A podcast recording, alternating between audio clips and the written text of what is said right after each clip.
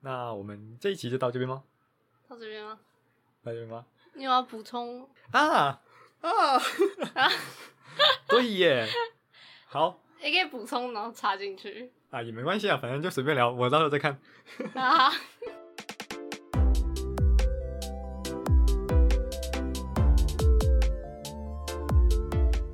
欢迎收听偷学吐血，我是红翔。我是云帆，这里分享生活中不起眼却又有趣的冷知识小观点。今天也跟着我们偷偷学一点吧。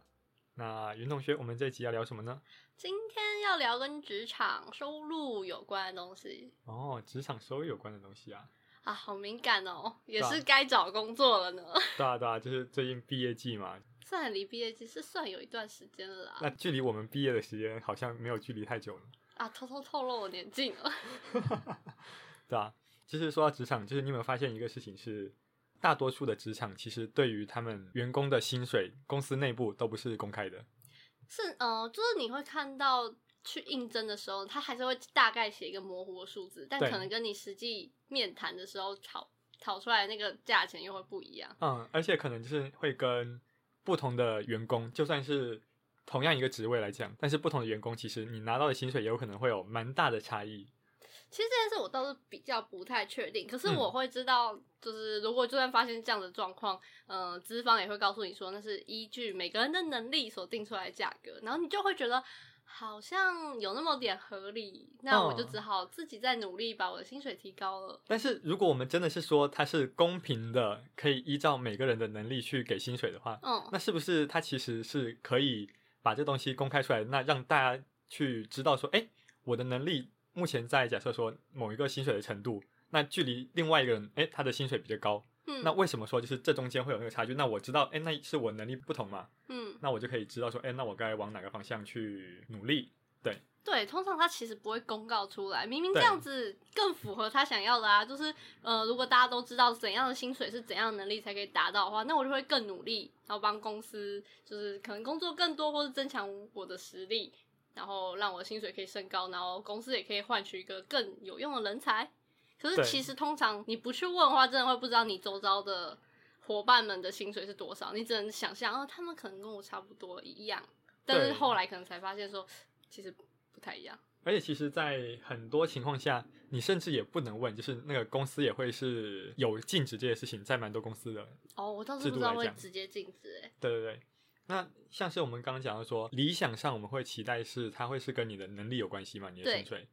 但是就像是在经济学中，我们通常会假设说，呃，在完全资讯公开的，就是完全资讯透明的场合，嗯，那你的所有的收获跟你的就是呃能力就是付出会是成正比的。嗯对对，对，但是实际上我们换个角度想一想，我们现在是不是其实没办法有一个绝对客观评价每个人能力或是产出的系统？对，其实是就算是大公司里面有各种各样的就是绩效跟考核，或是各种各样的就是评估的方式，但是这个东西它永远会被人就是说，哎，它在某个地方虽然可以去做出一定量的评价，嗯，但是在另外一个程度来讲，它还是会有一些遗漏跟缺失的地方。但这时候就会觉得，那到底是必须体谅，就是没有办法有一个完整转换数值的制度，还是这个东西本来就是不太公平的？嗯，应该是说我们前提是在我们没有绝对客观的评价系统嘛，嗯，对但，是在没有绝对客观评价系统下，为什么有一些公司要定定是说禁止大家讨论就是薪资的这个制度？对，其实你刚刚提到说，就是有些公司是直接禁止这件事情，我就觉得对很疑惑了。我、嗯我其实不知道有这件事情哎、它其实最主要是会有一个资讯不对等的立场产生。嗯，对，会，对，因为你的薪资对于就是你自己你是知道的，没错，然后公司来讲，他知道所有人的薪资，哦对，没错，但是他要让你不能知道你同事之间的薪资。对啊，为什么？假设说我们今天考虑两种情况，嗯，假设你今天知道你同事的薪水，然后同事 A 好了，对，同事 A 的薪水，然后你发现你明明能力跟他差不多，但是同事 A 的薪水就是比你多，那这时候你会去做什么事情？就去找公司抗议啊。对啊，所以那这个时候你是不是就会想办法去跟公司讲说，你的你觉得你的薪水不够高，对然后对你要把你的薪水给抬高，那对公司来讲，任何的支出就就都是成本。哎、可是我相信，可能这算我没有碰过啦，但是可能真的会有职场上明明就有人能力跟我一样，但薪水一样。可是那到底，哎、欸，虽然薪水不一样，嗯那到底为什么公司会花更多的钱去请一个能力跟我一样的人啊，这东西是怎么被弹出来的？这个时候其实就是会谈到说，他今天请这个人，他也许花了更多的钱，不一定是因为这个人他单纯的能力更好，嗯，有可能他就是之前的某个客户或是案子就是在他底下，所以他为了要留住这个人，就是避免他去其他地方，那给了他更多的钱，或者是各种其他的原因，他可能不会直接的很明显跟你表面上看到的能力挂钩，嗯对，但是这个东西，呃，你在公司方去给的时候，你也许是考虑过的，但是你没办法把这个东西去跟每一个人讲啊。对，就有点像是有一句话叫做什么，那个内涵就像内裤一样，就是你必须要有，但是你不能遇到每个人就跟他证明你有嘛。嗯，我觉得我好像好像我本来好像有什么可以问的，但是现在听起来好像又哪里有道理嘛，我不知道，我好像被拉着走啊了。对，然后我们刚刚讲的第一个，你的同事 A，你觉得跟你能力差不多，对，然后但是你的呃薪水比较高，他的薪水比啊，较他的高薪水比较高。嗯对，那假设说我们反过来，那假设说就是你有一个同事 B，嗯，然后他的产出是比你的产出还要来的低的，他的能力不足。对，但是嗯他领的钱跟你是差不多的，哦，那你在这个时候会不会就是想说，哎，那这个人他领的钱跟你一样，是但是他就是的产出却比你少，对，所以表示说你不用产出那么多也可以拿到一样的钱，那你是不嗯是就会有一个觉得说？那好像其实也不用去做那么多事情的感觉，对，所以某方面来讲，这个也是另外一个造成公司成本增加的原因。嗯所以就这两种情况下来讲，就是对公司的角度，你的薪资如果公开的话，其实它的成本就会增加。所以在很多公司，在它没有一个明确化的措施的情况下，它都会尽量采取说不公开薪资的原因。对，嗯而且这谈到这个，就还会有另外一个情况需要讲，就像是假设说，嗯、我不知道你会听到一个现象，就是很多公司会在你要提离职的时候，然后去加你的薪水。哦，真的哦，他平常不会特地去把你的薪水给调高，但是在你要离职的时候，他觉得哎，诶好像不能让你走，所以就把你薪水调高，所以表示说他其实最一开始就有那个扣打可以调高你的薪水，哦，对，但是他就是没有把那个东西在最开始调到的最高的好程度。贱哦， 听起来就是这种人性啊，就是但也不能说贱了，就是就是他就是要采取对他利益最大化的角度啊，是没错啦。对啊对啊。那这个时候就像是对于那种要离职的人，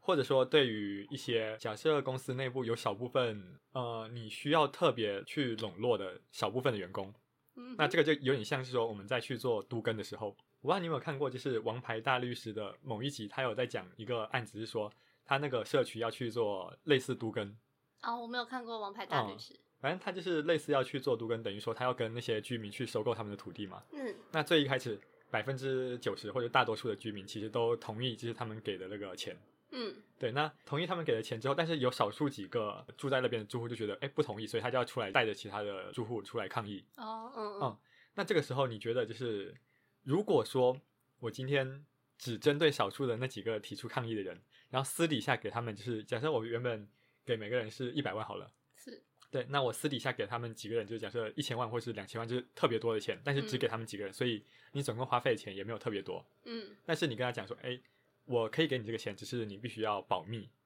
因为你如果说出去，那每个人都跟我要，那我的最终付出成本也也是没有降低嘛。嗯我目的是让我总共的成本降低，那所以才需要营造一个资讯不对等的环境。所以那对于公司，它就是让员工之间的薪资不透明，其实也有一定这个程度的用意在。是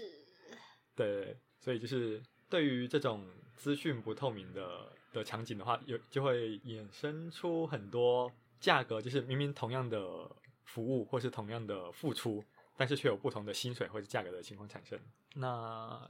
刚好讲到这个，我就想到说，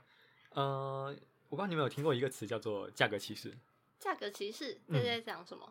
他在讲说，就像是我们刚刚讲的，针对同样的服务的商品，但是他却给了你不同的价格，嗯，嗯，就像是呃，你有抢过双十一的那种优惠或是购物节吗？啊嗯，抢优惠券吗？对对对，怎么了？那你抢呃完抢优过惠了券之后，那你是不是你买同样一个商品，你花的钱比较少？对对，不那用是付不运是费还是有一些其他人他买同样一个东西，他花的钱比较多？对，那其实这就是一种价格歧视的现象。嗯价格歧视它其实就有点针对于你说你对这个价格的敏感程度，嗯 去区分出你付出的金钱。那像是假设说我们这种很穷的人，对，那我们就是在买东西的时候，我们是不是会稍微去想一下有没有一些啊优惠跟折扣？嗯嗯嗯，嗯，所以我们会花比较多的时间去找寻那些他给的不是特别明显的折扣。嗯，对，但是因为最终还是达到了我们花比较少钱去买到同样东西的目的，所以对于我们来讲，我们也会去进行消费，对那他就会可以获得这一块的消费者的消费。对但是对于那些呃家里有矿就是特别有钱的人来讲，对，对他来说根本没有差，对他根本没有根本差不用等十一月十一号的时候再抢。对，所以就是对于那些人来讲，就是他不需要把价格调降，因为如果你把价格调降，那是不是你从那些人那里获得的就是消费的营业额跟收入就会比较低？嗯对，所以那这个时候就是用不同人他对于价格的敏感程度来去做区分。，是，嗯，然后讲到这个，就害我想到最近的一个新闻，我不知道你有没有注意到，呃，前一阵子有一个游戏的实况主，他花了一百多万的钱，然后再抽卡，然后去证明说游戏公司给的那个几率是不符合他宣称的几率的。有我有听过，你有听过？啊嗯，对，但我不知道你有没有就是听过一个都市传说吗？或是小道消息，就是对于有一些手游公司来讲，是他们其实也会应用这样的就是价格歧视的政策，在不同的你的使用者上。有的， 它对于就是那种无氪用户，它的给你的就是你真正抽卡的几率，就是你抽中好东西的几率会比较高。哎、我甚至有在怀疑他会在那种无氪玩家真的要玩不下去的时候，抓个时机塞个塞个，塞一个就是好东西给你，对，其实是有可能的。对，对，呃，因为最最近一阵子才有听到，就是一个说法是说，呃，对于某家知名的游戏公司，那也有可能是业界很常这样做了，对嗯，哼他会把你玩家的消费额度，就是你在里面充的钱的额度，去把你分成就是不同的等级。那对于那些呃消费额度最低的人，他给你的就是会抽中的几率其实是最高的。你说消费额度越高，你抽中的几率会越高，呃，消费你就你花越多钱，对，但是理论上你抽到的几率会越低，就是你同同样同样抽一次来讲，嗯，有没有觉得这个就是呃，他为什么要这样做？因为就是要从他身上赚更多的钱啊，对，因为他有能力花这么多，就是他有能力已经储值了啊而这且么他多有钱，意愿，对，那表示说他其实就有能力再储值下一次更多的钱。所以说，你就算让他几率抽中的几率小一点点，嗯，那他抽不中之后，他是不是才可以花更多钱在就是你的游戏的抽卡上面？非常非常可以理解，，对，所以你才可以赚到就是更多的钱。嗯，对，所以就是游戏抽卡这个是一个很深的坑啊，所以就是对，请大家小心。 那那回到我们刚刚讲职场的部分，是，那在对于假设说职场上你的劳工来讲，那面对这种资讯不对等情况，你要怎么去解决这样的这样的困境？嗯就哼，假如说今天你有遇到了一个，假设你是坐在劳方的角度，或者是你在那种要受拆迁的时候，就是你是不同意的那一户的角度来讲，是，嗯，那你要选择接受他的恩惠吗？还是我们可以去从另外一个角度出发，就是今天为什么会造成是说，呃，资方可以在比较有利的角度去提出这样的一个立场？那其实就是因为资讯不对等嘛。嗯，所以其实对于劳工的角度来讲，你其中一个方向就是继续维持这个资讯不对等，但是接受他的恩惠。对，那等于说你从你个人的角度来讲，你短时间是获得了那个好处，但这个东西对于你长久来讲是是不是有比较好的帮助？那我觉得要看不同的情况而定。那我们给另外一个方向，其实就是你破除这个资讯不对等。所嗯以其实像是那些劳工，不是会有那种工会，嗯，的产生。对，那嗯工会其实就是一种利用破除资讯不对等，然后跟你联合抬价的方式。说联合抬价对吗？就是因为理论上联合抬价是指说那个企业跟就是卖卖东西的联合抬价啊，但是其实差不多就是那个意思。好，对，那就是因为你想说，假设你今天是一个员工，你抗议你的薪水太低，或者抗议你的工时太长，是，那公司可以对你做什么事情，他就把你 fire 掉就好了嘛。对啊对那就是你对他来讲，其实你提出这个要求，你反而会得到很大的损失，对，嗯，然后反而就是你想想要提出的那些诉求也没办法被达到。对，没错但，是如果今天一个集体的力量嘛，，对，就是你今天一个公司底下的所有的员工，或是你在维持他基本生产力的员工，那些都提出了同样的诉求，嗯哼，那表示说你今天这个公司你不可能去把所有人都开除掉。嗯，对，那这个时候就是你员工能提出来的立场会比较有机会可以去被接受。嗯，对，但是这之间就是也不能就是滥用这个方式去一直要一些过多的东西啊。对，但就是在这边的衡量，我觉得也会是很 case by case 的。 对，其实对于生活中很多不管是职场职或者场是、嗯呃钉子户，嗯或者是那那个卖东西的时候的价格歧视，对，然后以及回到最后我们劳工要如何面对这种价格歧视造成的，你可以选择的策略。嗯，那所以主要就是透过这些例子来跟大家讲解一下，在面对资讯不对等的现象的时候，我们可以怎么做。但其实、嗯听完还是觉得好难哦、而且这个难的点是你要你要团结的，你看资方就是就就他不需要搞什么团结啊，然后劳方则是你要团结那些呃能力比较差，但他薪水领他觉得就就已经很高了对，啊对啊，或者是他薪水比你高，然后能力可能没有那么好的这些对人，他们不会想跟你团结啊。对对对，这就是我们现实生活中跟我们所谓理论上的时候，有些时候会有很大的出入。像是以前的经济学都很喜欢把人当做所谓的理性人，就是每个人都会做对于他最有利的决定。是，但是后来的经济学就是说，哎，不对啊，你其实大家都没有那么的理性，每个人其实在做出决策的时候都有很多的偏差，对，没有错对，，而且很很容易受到一些各种情况的诱导或是一些你思考的惯性。嗯，对，所以那要如何就是克服自己对这些就是思考上的盲点吗？我觉得也会是蛮需要值得大家自己思考的地 方。哎、其实我在想，经济学是不是倡导就是呃，你的市场必须是公开，所以其实资讯不对等这件事情是经济学就是觉得不能做的事情。呃，其实也不是这么说，应该是说他的假设就是是公开资讯跟所有对人都是理性的，对，所以他其实也没有特地去针对说。那在现实环境之下，你每个人做出决策是不理性的时候，那偏差会变成什么样子？所以近几年的那个就是经济学，它会有比较从另外一块角度去讨论这个问题。哦、对对对。但如果就我们今天讨论整个下来的话，你会觉得资方做的也是对他们来说是理性的决定啊，就是能够得到他们最大利益的决定。对啊，对啊，就是呃，虽然来讲好像是建立在压迫其他人的情况之下，但是其实我确实刚在嗯想的是，资方这样做会不会哪一天有一个反噬的效果？这个反噬的效果是这个资讯不对的，他如就算我今天逼所有员工不不准去了解其他人的薪资，嗯可，是这件事真的有办法压得住吗？如果员工之间彼此就是聊了，或者是总是会有会计或者是呃知道记账的人知嗯道我们公司谁的薪水大概是怎样。就是那种小道消息出来，但是员工又知道说公司不给议价，对，那么他们可能私底下就有一些小动作，好，就是好，你不给我议价，那算了，那我就工作就摆烂一点，反正反正我薪水就那样，也升不上去。对，就是会不会有这种反噬的效果呢？我刚是有在想，嗯、其实大多数是就是你那种表面上就是制度上禁止嘛，所以对就是你会比较好去有一套说法去对员工，或是你员工之间假设被问到的时候，嗯，像假设我今天问你你的身高跟体重多少，哦你也许也会觉得就是对于有一些人来讲啦，他也会觉得这个东西会不太想讲。嗯嗯，那嗯对于这一些人来讲，他也许就会用这个东西来当做他的挡箭牌。啊，你说员工彼此之间也可能会因为这个政策，对对对就不告所以其实诉你，你说这件事还员工员工绑得还自蛮严的，应该说员工自己也不会是统一的立场，就像是你刚刚讲的，对，所以就是因为这样子，你才可以资方才可以比较好去掌控，就是你底下员工啊。虽然理论上我们刚刚好像去做过今天的总结，但我觉得还是想就是再从这个地方再衍生一下，就是说为什么古代的那种就是皇帝啊，嗯，他底要把底下那种就是呃分成就是什么不同的部会，哦哦哦，然后让他们之间就是相互制衡。皇帝，对，嗯，古代的就是那种中跟国古代皇现帝在的各院制很很像吗？呃，有点像，但因为就是现在理论上我们最上面的那个还是靠大家民选出来嘛，但是对没有错理论上古时候那些你最上位者他是自己世世袭制的，就是他的权力是不会传出去哦的，世袭嗯嗯，对，所以嗯他为了要巩固他的权力，那就会需要去制衡底下的那些人嘛，嗯那这个时候很常会是有一个叫做兔死狗烹的现象，嗯什么？就是你作为一个贪官，呃，贪其实官你在当下你会面临的一些威胁，其实反而可能不会是你作为一个很受人民信赖的官来的威胁大，嗯哼因为如果你是一个贪官污吏来讲，嗯那你没有人民的支持，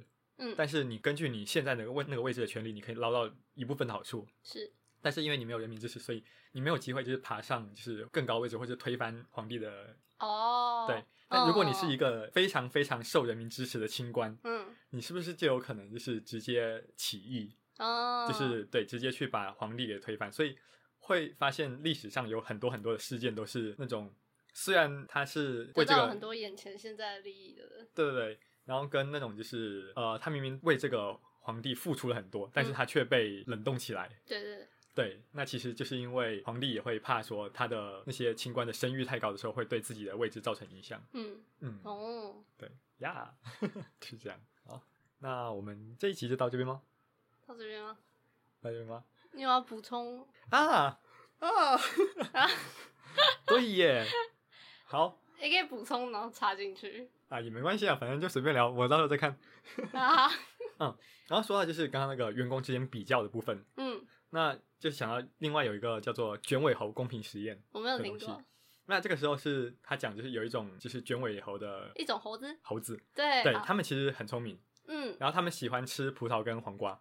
但好他们更喜欢吃葡萄，就是大于他们喜欢吃黄瓜。嗯嗯然后所以他就是今天实验人员就把两只猴子放在旁边，他们也看可以看到彼此。嗯那训练他们就是去完成一些任务。嗯那他给猴子哎完成任务之后，那给了就是这只猴子就是黄瓜，嗯那只猴子哎吃拿到黄瓜就是很开心嘛。对。那他训练同样的任务给猴子 B，但是他给猴子 B 是葡萄，嗯然后猴子 B 就很开心，嗯，然后猴猴子 A 就有一点不爽，就是凭什么我们做同样的事情，就是为什么同工不同酬？哦，嗯对，嗯嗯然后嗯猴子猴子 A 就有一点不爽，然后那呃实验人员再继续反复去做相同事情，就是继续让他们做同样的任务，嗯但是一样让猴子 A 拿到黄瓜，猴子 B 拿到葡萄，嗯，然后最后猴子 A 直接就不爽，然后就把那个黄瓜就是丢到实验人员身上，哦，真的吗？对，就是他就直接整个好就是不帅爽，气哦，哎，很帅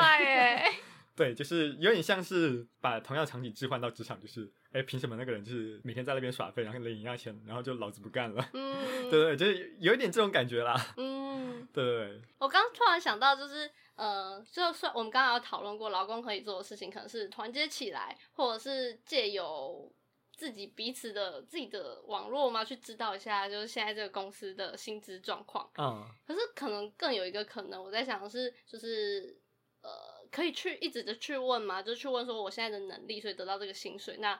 能就跟老板提说，我现在如果能做到什么程度，但其实你知道，获得自己价值多少薪水最大的能力，不是去跟老板谈，跟随他。别家公司谈。啊，哦，那也是一个办法但是，啊、所以就是才会讲，就是很多人他们在职场上加薪最快的管道反而是跳槽。嗯嗯，嗯对对，就是你把你自己丢到市场上，其实你会有更加客观的环境去知道说你自己到底价值多少。嗯，就是不要对把自己关在一个公司里面去看整个市场，对对对，所以才会更知道自己的身价更嗯是怎么然样后子。讲到这个，我又想再补充一下，嗯，你补充啊，对，就是讲到虽然我们刚刚讲说大多数的公司会实行不透明嘛，但对还是会有有一些公司它其实是愿意让这些资讯都公开的，嗯，像是现在 大家新创公最司应该就是这样嘛。可哦，能你是也要不讲一定新创哦，不不是一定哦。像是大家就是最近疫情一定会追剧会用到的 Netflix，哦，Netflix，对他们嗯其实很鼓励员工，就是可能你去其他家企业，就是你员工，因为里面员工都很强嘛，所以他嗯其实很常会收到就是其他家企业的那种呃猎头或者是招聘嗯的东西。那这些员工收到就是其他家企业的那种就是面试机会的时候，那公司就会鼓励他们去面试看看，嗯然后去看说他们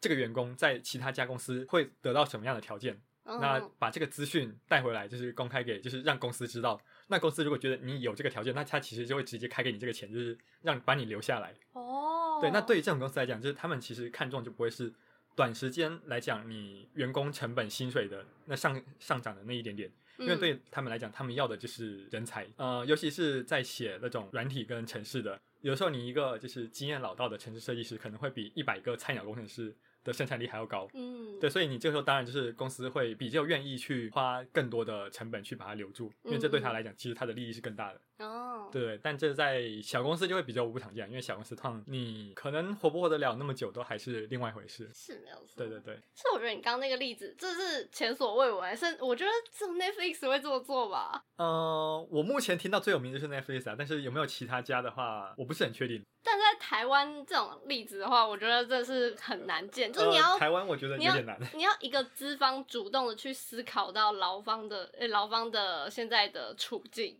嗯然后不去考虑自己公司最大的利益，可以就是如果是我的话，我是资方的话，光光听你那样的话，我知道他在那个地方是更高的价，可是他在我这里却愿意我这个却愿意我这个价，他就被我雇佣，嗯而且我公司又那么有名气，他应该会想留在我这里，那我就理所当然雇佣下去就好了啊。嗯，这所是以这是一个资方，我觉得可以想象的立嗯场。所以呢，要遇到一个去思考劳方角度的资方，这是可遇不可求哎、欸对，应该是说要思考劳方角度，进而影响到公司更长远的利益的那哦种，就对对是公对司其实是比较少的。嗯，对对对，哦，对，要能转换说，我这样子今天付更多，其实是为我的公司。就是长久的以后，而不是对短时间的这些成本。哦，对，能这样思考，真的在台湾会更少。原因是因为我觉得台台湾老板可能会相信台湾人的奴性，可能会一直留下来。我不需要， 我不需要做太大的调度，他也会留下来。嗯， 我的对想其我觉象啊得，我觉得不只是想象，就观察来讲，台湾人的奴性确实是啊，挺高的。 所以这样听下来的话，我觉得，嗯、真的有自己有一个自觉，知道说，就是现在的市场就是长这个样子，职场就是有可能有这些事情的发生。那怎么不要让自己的奴性，让自己一直留在一个位置受苦，然后不去看看其他世界，这件事情是很重要的事情。对对对对对，没错，嗯对对对，会透过这些几个例子，那让大家在可能平常的时候就可以稍微去想一些这些事情，那去做好一定程度的准备。那在嗯遇到的时候，也许就会比较有心理准备。对，就是这样子。啊，就我的朋友圈来说的话呢，就是我有看到一些人，他们不会，公司可能不会主动的调薪，但是你是可以去跟他议价的，就是对不是拿说我的朋友现在薪水多少，我的能力跟他一样，应该要跟他一样，而是直接说我的能力可以做到哪些事，或者是我未来想要增进哪些能力，那这个能力公司是不是想要的？如果想要的话，然后我又做得到的话，那我在未来是不是有呃可以呃升升薪，那叫什么加薪的加薪，哎，对加薪对加薪的可能。嗯那就我身边的朋友来说，也是有这样的例子了。对对对，就是除了你可以跳脱这个公司去其他公司看看自己的身价以外，我觉得也是可以呃拿自己个人的价值去跟公司谈看看的。当然还是会有一些公司会不准你讨论这些东西，那我觉得你也是就可以直接考虑离开那间公司。就是是我觉得学是购的看话每个人的风格跟适性吧，就是嗯也许有些人确实就是比较适合那种就是不公开，然后但是他就是稳稳坐在同一个位置的哦，公司。对，也许也有人就是对很喜欢那样子的环境。嗯，对啊，对所以就是每个人最主要是找到最适合自己的情况。对，就没有错，对就是不要把自己一直绑在一个很痛苦，然后的情况下，然后还又一直想说好没有办法，公司就是为了他的利益，好没有办法，这里就是这样，嗯，然后就很痛苦，一直待着。我觉得还是有很多可能可以去想怎么办，然后呃做出改变的方法吧。对啊对啊。好，那今天我们谈了这么多，那我们今天的节目就到这边，我是云凡，我是洪翔，大家拜拜拜拜。